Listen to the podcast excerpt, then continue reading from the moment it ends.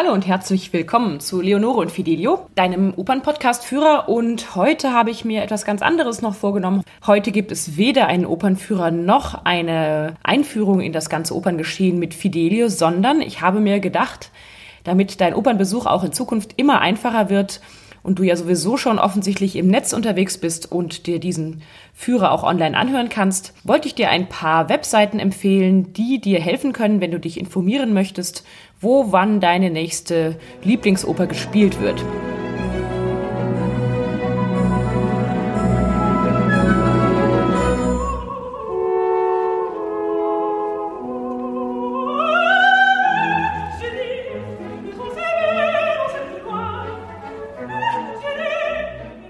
Wenn du also suchst, wo oder wann eine bestimmte Oper, die du gerne sehen möchtest, also sagen wir mal Janaceks Jenova, dann kannst du auf der Seite www.operabase.com deine Sprache einstellen und, und dann entsprechend die Oper suchen, die du möchtest. Du kannst auch, wenn du das möchtest, zum Beispiel bestimmte Sänger oder Dirigenten oder Regisseure finden.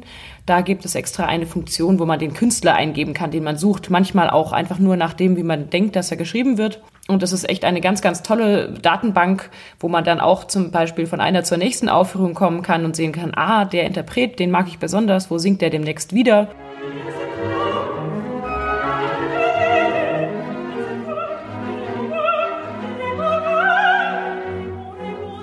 Wenn du nach ganzen Opernfilmen suchst, also zum Beispiel eine Oper nochmal nachschauen willst oder auch eine andere Interpretation, dann gibt's natürlich auf YouTube eine Menge Sachen eigentlich fast jede Oper ist hier irgendwo in einer Form zu finden. Manchmal muss man vielleicht ein paar Mal auch einen anderen Titel eingeben in der anderen Sprache, aber findet man. Nicht immer ist vielleicht die Qualität die beste, aber für so einen ersten Eindruck gar nicht schlecht.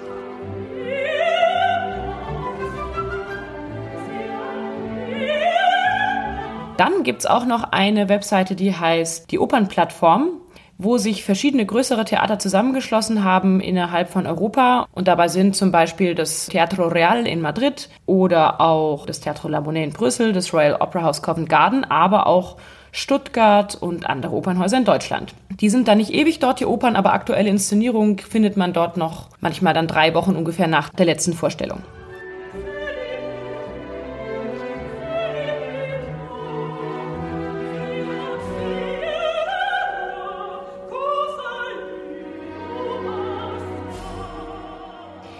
Dann gibt es eine tolle Funktion des Senders Arte, das heißt Arte Konzert TV, konzert.arte.tv slash de. Da gibt es auch viele Livestreamings von Opern oder auch tollen Konzerten, die gerade kommen. Oft auch eher kurzfristig. Da würde ich fast empfehlen, wenn man sich dafür interessiert, sich beim Newsletter anzumelden. Denn da kommen auch zu Festivalzeiten viele Opern live.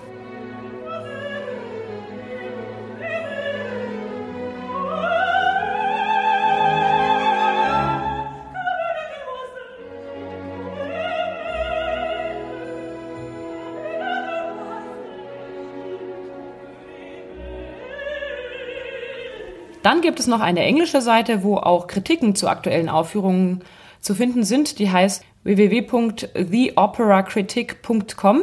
The Opera Critic in einem Wort durchgeschrieben auf Englisch. Da kann man auch ähnlich wie bei Opera Base Stücke suchen, aber man findet dann auch dort gleich ein paar Pressestimmen dazu.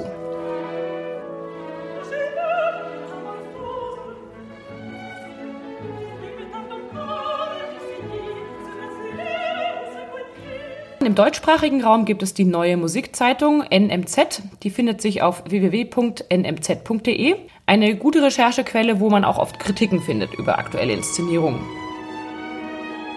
Dann eine ganz junge Seite, die mir vor kurzem über den Weg gelaufen ist. Ich kenne auch ein paar Journalisten, die da mitarbeiten.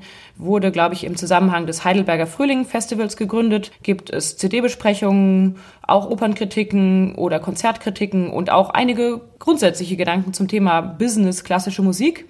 Und diese Seite heißt Newsic www.niusic.de newsic.de ein Kulturmagazin, was zusammen mit Rondo gegründet wurde.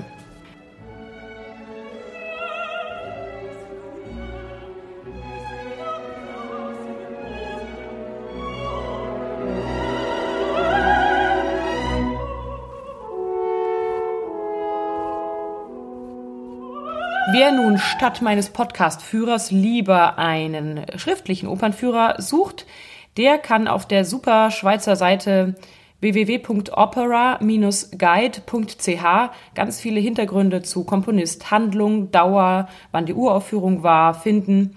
Und das ist auch oft wesentlich ausführlicher, finde ich, und besser als nur bei Wikipedia einfach zu schauen.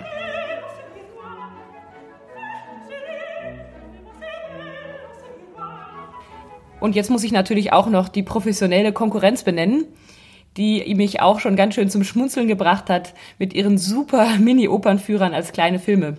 Nachteil, man kann sie eben nicht beim Autofahren hören oder auf dem Weg, wenn man gerade läuft in die Oper. Aber das Anschauen lohnt sich total und vielleicht sogar auch mit den Kindern oder Kindern, die in die Opern gehen, kann man, finde ich, ganz tolle Einführungen bekommen. Hier kommen gleich die Schweizer nochmal und zwar mit dem Führer des SRF-Fernsehens unter www.srf.ch slash Kultur slash Musik slash Opernführer mit UE geschrieben, wo es mittlerweile schon elf Führer über Klassiker wie Carmen, Così fan tutte, La Bohème und so weiter geht. Ich glaube, zehn Minuten dauern die jeweiligen Episoden und die beiden Sprecher singen dann auch selber. Ich find's super.